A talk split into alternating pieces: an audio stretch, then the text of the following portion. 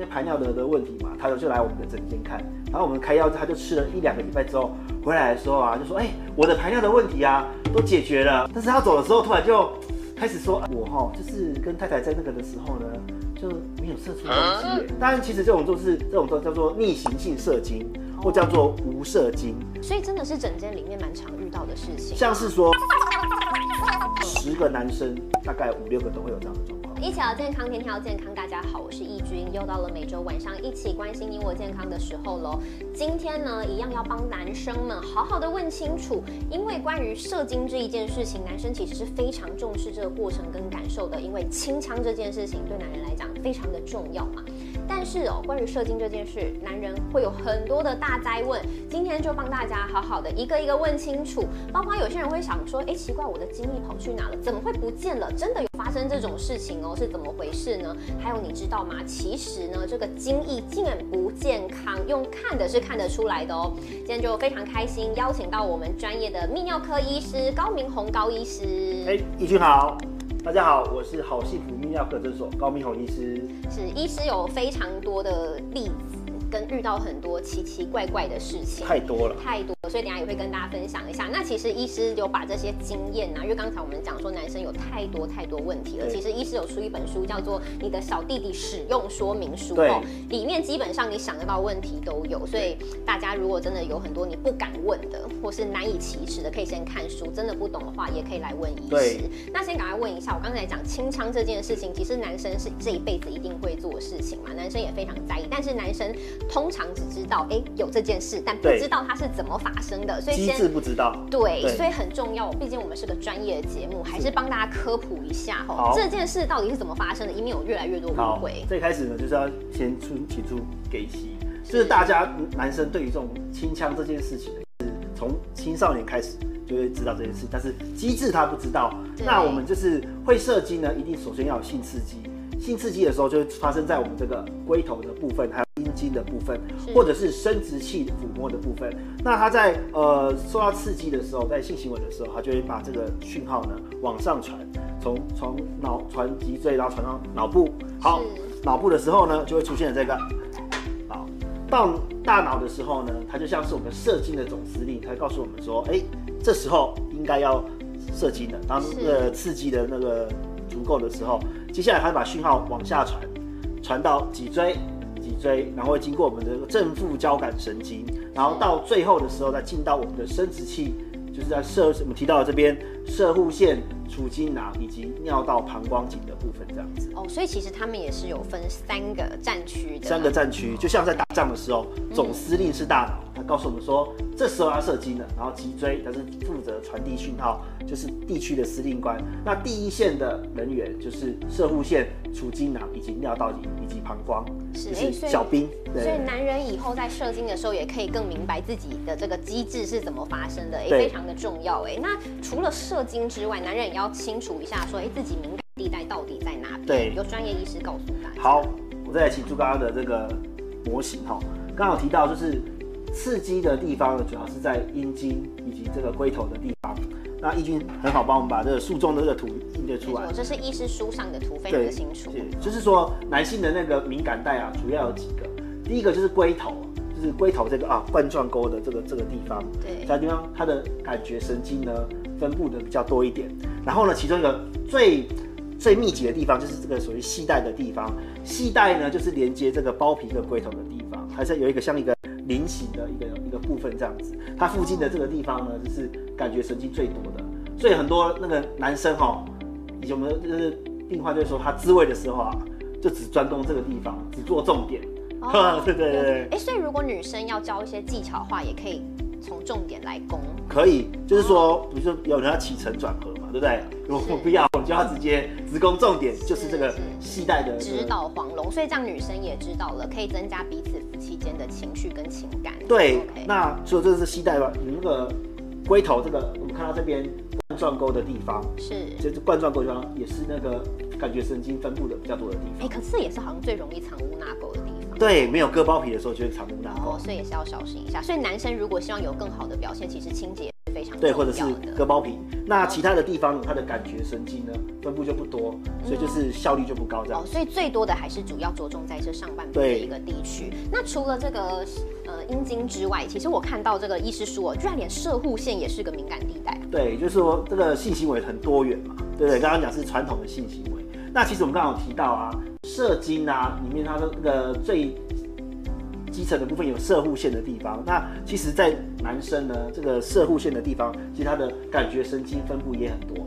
所以说，所以我们可以看到提常常提到说，有人说射护线按摩，对啊，对哦，射护线按摩，其其实呢，在我们医学上呢，的确是有射护线按摩这件事情，它主要是在帮助说，呃，射物线的一些脏的东西可以排出来，这样是用钢枕去把那个射护腺给挤压。但是那个呃，网络上啊，常常提到说那些射物线按摩的部分呢，其实它就是是属于那种性行为的部分这样子。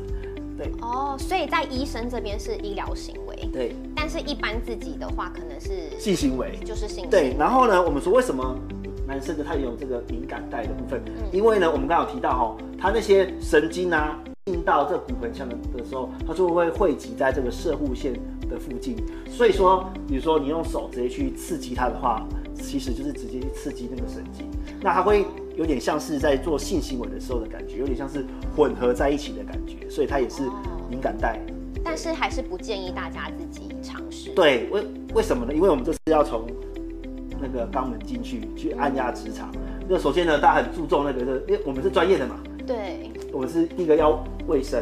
如果你有人就是动不到直接用那个手指进去，第一个就是脏嘛，是，对。然后第二个是力道的问题，力道的问题，有人他没有剪指甲，就直接进去就戳戳破了肛门，这有可能哦、因为那整个肛门是很脏的，只要有破洞啊，或者是受受伤啊，有时候产生严很严重的肛门发炎，这是坏死性筋膜炎。所以这种刚刚讲虽然说是敏感带哦，但小朋友不要学，对，不要学。要学的话，来来找老高。要 要给专业的来啦。对对哦，因为最主要其实射护腺按摩这件事情，在医学上是一个医师治疗治疗射护腺，发炎，对，或者是射护腺肥大的部分的的东西，所以大家不要轻易尝试。对那刚才有讲到，我说男人有很多大在问，但我看到书里面，我觉得最有趣的一点是，居然还会发现说，诶就是诊间里面奇奇怪怪的事非常多，居然有人跟医生讲说我的精液不见了，怎么会有这种事发生？对，好，这种事呢，因为其实哈，来看这些射精的的问题的男生呢，有时候都已经大概是四五十岁的男生。那我们有曾经常常遇到哈，就是说在吃这种射物腺肥大的药物的病人呢，诶，他就是因为排尿的的问题嘛，他就来我们的诊间看，然后我们开药，他就吃了一两个礼拜之后回来的时候啊，就说，哎、我的排尿的问题啊都解决了，然后医生真的非常谢谢你。但是他走的时候突然就开始说啊，医语带生我保留语带保留。哎、医生，我可以问一件事情吗？我说什么事？然后再看一下旁边有没有人。他说，哎、护理师在。他说你不用担心嘛，你就讲嘛。他就说，我哈就是跟太太在那个的时候呢，就没有射出东西耶，很奇怪，变空包蛋变，空包蛋。然后呢，我太太就说，哎、怎么会这样子？你最近你是不是在外面乱来，把那个弹药都用光了？他说我没有啊，我只去看高医师而已啊。还是你跟高医师有什么问题？他说没有没有，所以他就是觉得这个这种事情很难难难以启齿这样子。当然，其实这种就是这种叫叫做逆行性射精，或叫做无射精。好，就是有关这个逆行性射精啊发生的机制啊，我们要先根本溯源，从射精的机制来看。我们刚刚有提到说哈，大脑啊，它会传讯息传到脊椎，接下来再经由神经，然后再传到这个骨盆底，让它射精。我们我们可以想象一件事情哦，精液呀、它是由睾丸，还有就是储精囊以及射护腺混合的东西。好，这是炮弹，所以它有很多种炮弹混合而成。那它射精的时候呢，它会把它送到这个大呃腔管里面，就是尿道里面。那大家会想说，它就跟火药其实差不多嘛，它要怎么样把这个精液射出去呢？好，这个时候就很重要了。这个射精的时候呢，我们的那个膀胱颈呢，它会收缩，它会把它关起来。然后呢，接下来就是尿道它会收缩，就等于像点火一样。然后它这个射精，它会反弹到膀胱颈，然后就射出去。所以它是一个像是打乒乓球的概念，哦，弹回来这对就弹回来这样子。那我们刚刚有提到说，那逆行性射精是怎么回事呢？因为我们在吃射护腺肥大药的时候呢，膀胱颈我们刚才讲说会关闭的那个部分，它就松开了。哦，所以呢，没有人乒打乒乓球，这精液呢就跑回到膀胱里面去，这叫做逆行性射精。所以有人说，哎、我怎么射不出有射精的感觉，但是没有射出东西，没有东西，对，所以是空包蛋。所以真的是整间里面蛮常遇到的事情。像是说吃射护腺肥大的那种射护腺放松的药啊，十个男生大概五六个都会有这样的状况。哦，所以医师整间里面其实这是很常见的一个事情，但是很多人都会很担心说，那哎我留在里面会不会对身体造成什么影响？对我没有病人还跟我说，哦医生啊，这个叫做缩阳入腹啊，说这个东西什么一滴精。十滴血，那这样我这样那那会不会身体里面会不会发霉啊？会不会感染啊？啊，我然后我会不会死掉啊？是不是？会不会长癌症啊？跟你讲，不会，因为呢，它也是我们体液的一部分。哦，对，就像比如说我们现在吞口水，吞口水会不会怎么样？不会。啊，所以这个不用担心。逆行性射精是吃射物腺肥大药物的时候很常见的，我们不能说它叫做并发症啊，是一个正常的现象。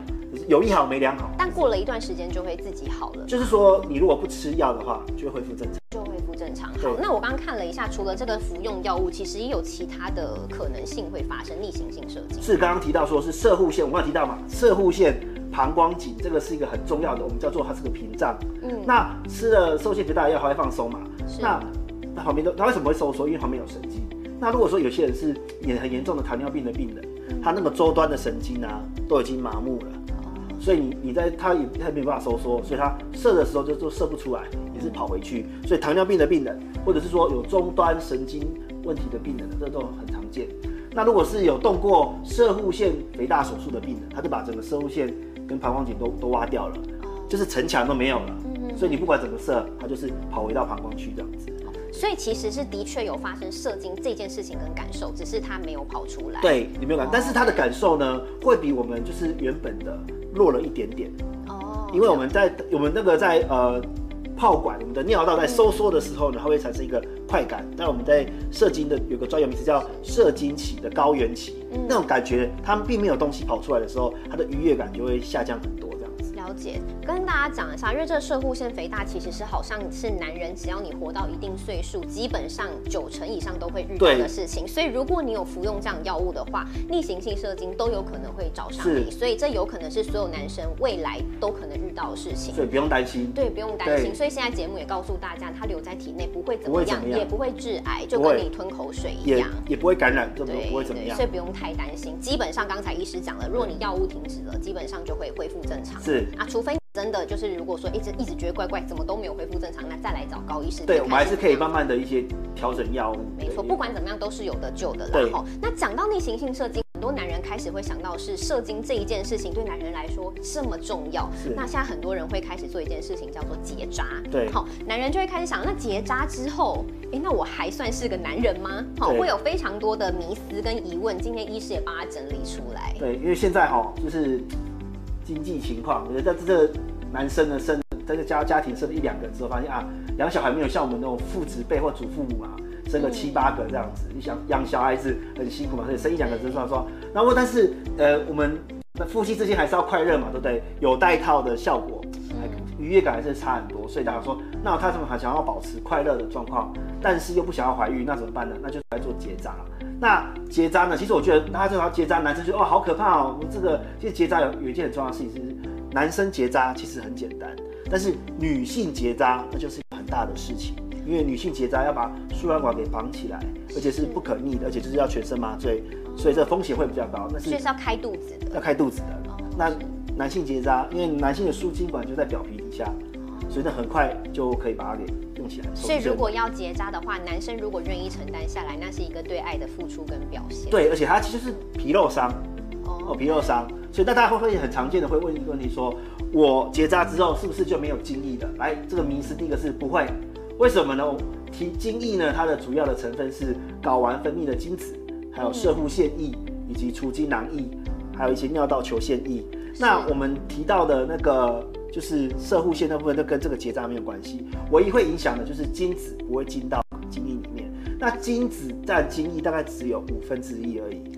哦，所以绝大部分的精液还是有的，只是精液结扎之后，精液里面没有精子。哦，所以等于你还是射得出来，只是你射出来东西里面已经不包含精子。对，但其他东西还都还保有。OK，对对。那第二个，结扎会把蛋蛋一起割掉吗？变态线？答案是不会的。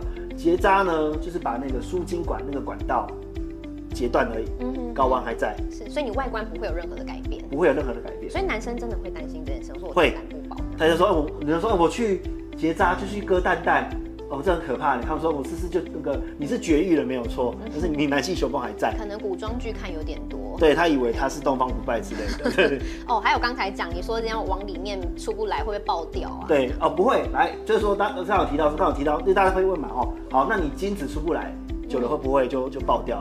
会不会爆？呃答案是不会，像气球一样爆掉，不会。为什么呢？因为我们的精子的它的那个，呃，它在身体里面的周期是七十二天，哎，它知道精子制制造在搞完制造到它到副睾，然后接下来往往上送嘛，然后它如果没有射出去的话，在身体里面自己七十二天之后就会被慢慢的吸收，新陈代谢，就跟我们血液一样，它就是我们一种体液。对啊，没有的话就是被融化掉之后，再从这些原料再来重新制造新的精子这样子。反正它都是它都是你自己原本身体里面应该有的东西，并不是什么外来物，所以大家其实不用那么不用担心，它也不会爆掉对，也不会糖炸，不用担心。对，然后呢，结扎之后会不会阳痿导致雄风呢？答案是不会的，因为我们刚好提到，其实跟那个胎蛋蛋一起割掉，因为我们结扎只是把输精管把它截断而已，它不会对睾丸造成任何的影响。对你的性欲啊什么也没有影响。完全没有，完全不会造成任何影响，所以才大家才会来想要结扎，因为他们还是想要快乐，但是就不想要再生小孩这样子，OK，所以不用担心性功能障碍的问题。了解对。还有，哎、大家最怕就是痛嘛。对，结扎呢，就是基本上哈，因为它只是个皮肉伤而已，所以我们说它一般来说用那种就是呃局部麻醉。那局部麻醉的时间很短，就像我们皮肤里面，我们这样比喻好了哈。我就跟病人讲说，结扎的感觉就像什么呢？就像被蚊子叮，再加上很轻微的阿鲁巴哦。蚊子叮呢，就用蚊子叮的感觉，是皮肉伤打麻药的时候，就是把那个输精管面结扎，然后这是麻痹这样子。那拉输精管的时候呢，就好像大家如果听过阿鲁巴，就是那个男男校最喜欢玩的，就好像有的人在轻轻踢你的蛋蛋的感觉，轻轻的哦，不是很重的，轻轻的踢。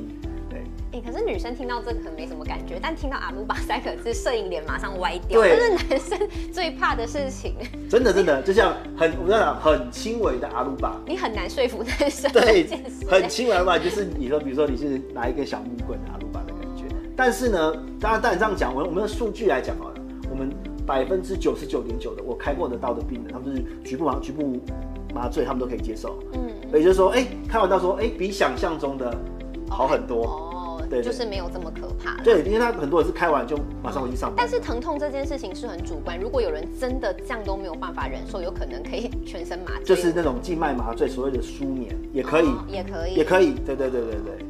OK，好，反正不管怎么样都有办办法。对对，就是就算局部麻醉，我们有也是有非常好的方式，可以让你就是感受不会那么强烈。生命会找到出路。还有人说，哎、那结扎完之后我马上就可以就是开心了吗？答答案是绝对不行。好，哦我们为什么呢？因为我们是把输精管给截断。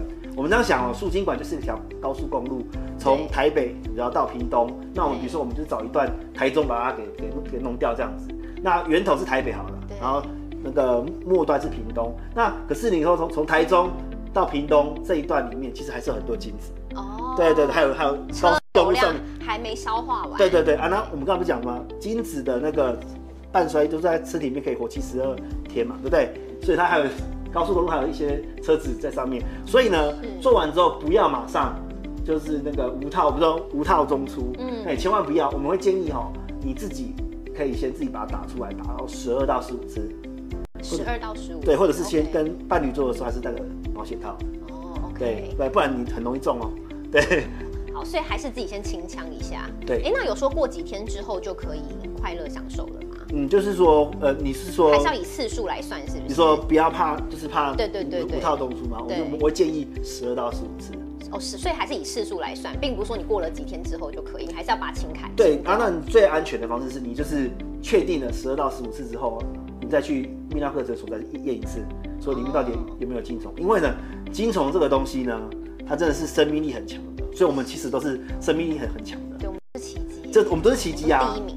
就第一名啊！我们在想说，我们的我们的精，我们生命诞生的时候，精虫从这边跑到输卵管，就像是我们这边从这边跑，花一天的时间从台北跑到屏东的概念。对对对。哎，刚才医生讲说精虫可以活七十二小时，那射出来之后到女性体内也也是一样的对对对三到五天。三到五对，在身体里面是七十二天，嗯对，可是它一射出去之后就三三到五天。但但是这是平均值哦，所以说它有时候可以活很久很久。对，所以说精虫这个东西是超乎你想象，超乎想象的。这那也这也可以提到最后一点，就是说结扎之后是不是就不会怀孕了呢？理论上哦，高速公路弄断了之后就不会有车流量了。理论理论上，对。那但是我我们还是会听到一些故事说，就是假设没有社会事件的话，就说哎，为什么她结扎很多年之后，她还是怀孕的？太太还是怀孕的，而且那个真的是她的孩子。为什么？对不对？这很很奇怪，就跟金虫有有关系。我们说金虫是一个超强的短跑跟长跑选手。我们刚才讲说高速公路断了之后，对不对？嗯。照理说金虫就没有但是呢，我们还有东西叫做国道没有了，还有省道啊。哎，还有产业。对，但是我们没有省道啊。但是它这东西叫产业道路，有一些那个呃金虫就像超跑选手林奕杰一样，就是我都没有，他就从旁边我们，因为我们这个呃手术完之后旁边就是发炎组织嘛，他就沿有些金虫就很强。就沿着发炎组织开始跑，好，第一个跑完他死掉了，对不对？他可能前前人筚路蓝缕一起山林，然后终于有一天那个产业道路就开了，很多年之后突然就有一颗金虫就跑出所以也算是一个医学上的奇迹。就是医学上的奇迹。如果说真的是因为呃结扎完之后又再怀孕，而且确定是本人的话，那真的是天选之人。对，所以说，但是你说要保分百分之百没有办法确定，但是这种等于是接近。中得痛的，所以这基本上就是男生的状况是真的非常的好啦，对，非常营养啊，就不得了，就说是天选之人，OK，天选之人。好，那除了这是结扎的问题哦，其实你说门诊间真的问题太多了，医师也有帮大家整理出来最常听到的大灾问，是，对，比如说呃，我就说他有就是性能力不好嘛，可能就是硬不起来，或者是太快了，有人就说医生啊，我这样子性能力不好，是不是肾亏啊？对啊。好，这肾亏的部分呢，其实他的讲法是中医。对，但是中医的肾呢，其实它包含了整个腔，从肾啊，然后输尿管啊、膀胱啊，还有甚至就是我们的生殖器，它是一个呃很很完整的系统。对，可是跟我们的概念是是不一样，因为我们叫做泌尿生殖系统，泌尿跟生殖是分开来的，但是男生的出口是一样的，但是它是不同的系统。所以说，你说肾亏这样呃对不对呢？在我们的西医的看法当然是不对的，但是在中医来讲，我们是不同的系统，所以我们不能说。对，但是如果说我们的跟病人沟通的话，我们这样病人听得懂，说啊你就是肾亏，他说哦我懂了，我就是性能力不好，可以，我们可以用这种是比较通俗的语言。反正重点是病人听得懂比较对比较重要，然后但是不代表你的肾真的有问题，真的真的真的跟肾没有关系，在这个性呢跟肾完全没有关系。OK，在西医的观点，还有真的有出现甜甜的果香味，我有听过男生说有咖啡味啦，对咖啡味，还有凤梨味。我们病人呢就有那种年轻的朋友们就来说，医生啊，我那个怎么出现了那个最近啊射精的时候就出现了那个甜甜的果香味，我想说我担心我啊是不是有糖尿病？嗯，我说没有，我我跟你讲说你最近是不是有吃凤梨？他说哎，医生怎么这么知道？你怎么你怎么知道我有吃凤梨？他说因为呢你吃东西的时候呢，我们的食物里面有多那些气味的分子嘛。它其实会进到我们血液循环里面，但是它不会被吸收，所以它就会慢慢它排排到尿里面，或者是排到精液里面，甚至是汗水也也有可能。对，那凤梨呢，这种味道就是比较重的，它就会进到里面，像咖啡味也有。哦，是。对。那如果男生吃那种重口味的，那到时候味道也会变得很重。重口味就辣的吗？对啊。目前呢，辣的好像没有听过。对，因为辣里面有辣椒素嘛。嗯。对，这种闻的就比较。辣口可能口感不是很好哦，我是担心女生的那个感觉会不会不好？应该是没有，对对对，气味的分子辣倒是没有，对。但是你说那种很重口味的东西，比如就是说气味比较重的，你说太甜了那种，或者是咖啡味，这很常见，很常见，非常常见。对对对，大家其实可以试看看哈，就是说，比如说你就一天喝个在安全的范围内多喝几杯咖啡，你就会发现你的尿液呀。真的会有咖啡味哦，甚至记忆也会有。对，哦但是这个不用太担心，不用，你也不用特别去查，对不对？对，不是像 PTT 什么正宫子之类的，对的，这个可能太老了，没有人知道。那大家也会关心说，一天几次算正常，而且会不会精尽人亡？哦，对对对，就是刚刚提到哈，这个有人说一滴精十滴血，对，有人就说啊，你你去看中医，他就说啊，你就是自慰自自慰过度，然后就是还有人说精尽人亡，嗯，好，不会有这件事情。刚刚提到，就是精子、精子、精液这部分呢，它每天的产量是固定的。嗯，对，每天的精子的产量，射护腺、射护腺液、储精囊液都是固定的。对你就像就像我想讲，比如说就像俄乌战争，嗯，现在北约都没有把已经没有炮弹给乌克兰了，怎么样也射不出来。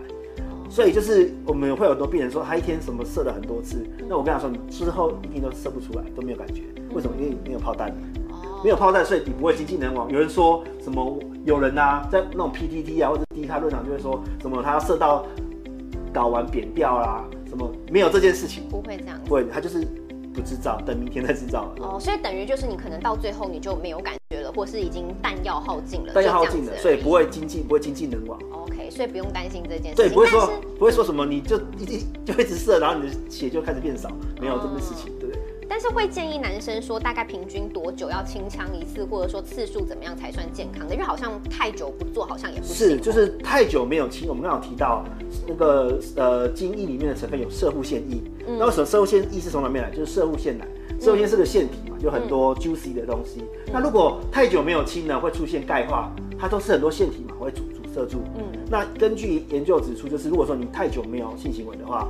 这个就可能造成生物腺发炎，嗯，甚至会造成就是呃低风险的那种生物腺癌的风险会上升。哦，这是低风险的，低风险。是是是。对对对，所以就说清腔还是有一定的一定的好处这样子。那刚刚有提到啊，有时候的社会有些人会有生物腺发炎的问题，他去清腔的时候就把这些发炎的东西一起清掉，一起清掉这样子。所以有人说，那我多久一次才正常？其实刚刚提到这个东西并没有说一定的正常，但是如果说你要我一定给一个数字，当然上面就是一天三次到三天一次都是正常的。OK，对，一天三次刚听到，可能大家都会吓一跳，有些男生会觉得说我现在都力不从心了。哦，这个就是我们下一集要谈的。力不从心没问题，对，我们可以，我我很多方法可以让你。有办法解决，一天九次也是可以，对，只是可能弹药不够。OK，好，反正不会精尽人亡，但是定期清仓也是很重要的。所以难怪哈佛大学有一个研究报告是指出，如果说你有定期的这个射精的话，也是可以预防射护腺的，就是这个原理。对，就是要射护腺液的问题。对，可以降低就是低风险的射护腺癌。好，那最后还有男生会很好奇说，哎，那如果射完了，为什么会觉得哎有点？不太舒服的感觉。好，刚刚提到就是我们射精的那个步骤的时候，它要发射的时候，我们的尿道呢跟膀胱颈是处于一个紧缩的状态，就是点火火药的那一瞬间。嗯，对，bang，对，然后呢，就是它射完的时候，因为它刚刚提到这张我们要收缩嘛，所以骨盆底的肌肉其实那都是处于一个收缩的状态。是，所以就是射完的时候，人家说啊，射完的时候感觉好像有一点怪怪的，好像紧紧的。甚至有人说：“哎，医生啊，我射精完马上去上厕所，好像尿不出来。”哎，当然尿不出来，因为刚刚讲膀胱颈就缩起来了，所以他就是，甚至有人就是因为他射不出来，又很用力去去尿，造成这种膀胱附近的肌肉它并不协调，反而就会造成就尿尿会尿不顺的感觉，下部不会紧紧的，所以这个是很常见的。所以说，如果说很你常常遇到这种状况的话，你说射完的时候会有点紧紧的，这没有关系，等一下就好了，慢慢慢慢就会好了。所以这个是正常的生理机制，对，那并不代表疾病。就是说，如但是如果说如果说这种紧紧的的状况一直持续，因为这一般来讲十到十五分钟就会消失。但是如果说射完之后，我突然开始觉得会阴啊，或者下腹部一直开始疼痛的部分，你就要小心是射物腺发炎。因为刚好提到是射物腺它会压缩嘛。啊，它本来就已经有发炎，你你压缩那个部分在造成旁边的发炎。哦，有听过射护腺发炎的是人家连射精这件事情都会感觉到剧烈疼痛。对，就刚刚提到讲，就会出现剧烈疼痛。OK，那是正常来讲是十到十五分钟就会好感感紧紧的感觉，它就会恢复正常。然后那时候你就先不要去上厕所，嗯，在等它放松一下再去上厕所。OK，所以这其实也是一个警讯啦，就是说虽然说大部分是不用担心，但是如果有持续时间，男性还是要。注意一下，对，要注意一下，因为发炎这件事情可能也是会被忽略的。那最后刚刚有讲到精液健不健康，其实是看得出来的，耶。所以男性一开始不要马上把它磨掉，先观察，可以观察一下当 战利品。对，就说其实呢，一般来讲，这个精液正常的颜色呢是这种半透明的，再加上有点灰灰的。那如果说有时候比较久一点的时候，可能是黄黄色的。那我就遇过一个弟弟，他这个人真的是天赋异禀。就主要主要来是因为他来看诊的时候就说他射精里面有血，然后尿尿的时候尿尿不太出来。那问了很多的问题之后，才发现呢，他就是刚刚讲的那种天赋异禀的人。他那一天呢，他就打了三十几次的手枪，对，所以就是会就是，然后因为他打太多次的手枪呢，他的射物线就不断的被压缩，就造成他射物线就流血，所以射精的时候就是一堆血。然后甚至在膀胱里面造成血块，就就会尿不出来。是，对，所以说呢，我们刚刚提到说，正常的精液的颜色是这种半透明的或者是灰色的，当它出现红色的时候，就代表出血。那最常见的是那种像射物腺发炎，嗯，或者是说呃我们的储精囊啦、射物腺有血管破掉，嗯。对，那百分之九十九就是都是没有关系的，是是，对，但是就它是自然而然，有时候一一个小血管破掉，自己就会止了。嗯但是呢，要小心，如果说一直都是流血的时候，就可能是发炎。是对啊，当然也像我们刚刚提到的那个滴滴，一天打三十次，造成那个那个就是医学的教科书的那也是体力太好了，基本上很难发生这样的事情。对，不就是太无聊，太无聊，太无聊了。对但是只有低几率的风险是射物腺癌。对，射物腺癌呢，就是呃，因为我们刚刚刚有提到嘛，呃，射物腺旁边是储精囊，有时候很严重的射物腺癌，它会直接吃到储精囊。哦，对，就是攻击到隔壁的邻居就会流血，但几率不高。但是如果一直持续的，或者是还配合其他的检查，像是说肛门指诊啊，或者是抽血发现有异常的时候，就要很小心。另外还会有出现黄色的对。刚刚有提到说，如果说很长时间没有打打出来是淡黄色的，这没关系。嗯可是呢，有有一些人可能就是他可能出去 happy 了啦，然后就没有戴套啦，一些危险的性行为之后，嗯就就发现哎、怎么之后射精的时候都会出现那种像鼻涕浓黄色的部分，也就想可能是可能性传染病啊，或者是说泌尿道感染，这都是有可能的。哦对还有透明哦，粘稠度也可以看得出来。就是说太太稀的时候，嗯就是我们刚提到精子也是它一部分嘛。如果说太稀的时候，有时候就是没有精子这样子。哦，真的会有这样的状况。对，OK，所以但是可能跟的就是第一个是说输精管的阻塞，对这个就要找专业医师来对。但我们断。遇过一个病人，他就说他射精的量好像都没有很多，然后有点稀，嗯，对。那问问到问一问，那个病人已经四五十岁了，后来才问到，原来他十几年前就已经做过结扎了。那就刚刚提到了，他可能是 他自己就做忘忘记这件事情了，嗯对对，所以结扎会忘记，他不会真的不会那么疼痛，真的。哦，OK，那太高粘稠度太高也可能是对，就是嗯粘稠度太高，就是太久没有清腔也会这样子。哎、我们刚刚有提到它是体液，对对我们很久没有喝水会怎么样？口水会变干，对就跟跟这个是一样的。对。然后还有腰那个形状也是可以看出来哦，是。好不够狗的话，就是说呢，我们呃一般来讲哈，我们射精刚刚提到它出来都是那种半透明状的，嗯。或者是灰色的，但是它的粘稠度一般来讲射出来的时候应该都像果冻一样，嗯，一定都是像果冻一样，因为跟我们那个出精囊里面的的东西是有关系的。是。但是进到女性的身体或者是出来之后，它会慢慢变成液状。对，对，所以说它出来一直都我都一直都是果冻状，没有变成异状，那就要特别小有问题了。OK，好，反正如果有这几个状况的话，男可以观察一下，像女生自己的分泌物也要观察，对。对对，男性其实也要啦，因为其实也是有时候可以看出小小的警讯。所以你看，我们今天真的帮大家统整非常多男性精液的大灾问，通常很多男生进到诊间是，哎，不太敢讲的，但今天你看我们非常仔细帮大家讲清楚，然后最重要的还是要告诉大家如何养精啊，对。哦有健康的精子，哎，才是最好的根本嘛。对对对，就是我们讲精子精子，比如说他们它的来源主要就是睾丸、嗯。射护腺、对，足精囊。当然呢，均衡饮食其实很重要，就是说，因为我们现在很多人呢，不孕的的男生呢，主要就是第一个，他都是乱吃东西，吃很多油炸物嗯哦，或者是高糖的东西，这种东西进到身体里面会造成很多的那个自由基，嗯对啊，然后你的你的身体在制造精子的时候，它就不断的去攻击，是，所以你的制造的效果就就不好了。那医师有没有最推荐的养精的饮食？好，养精的饮食呢，第一个我们要降低自由基，嗯。第一个要多吃蔬菜，绿色蔬菜，对，哦。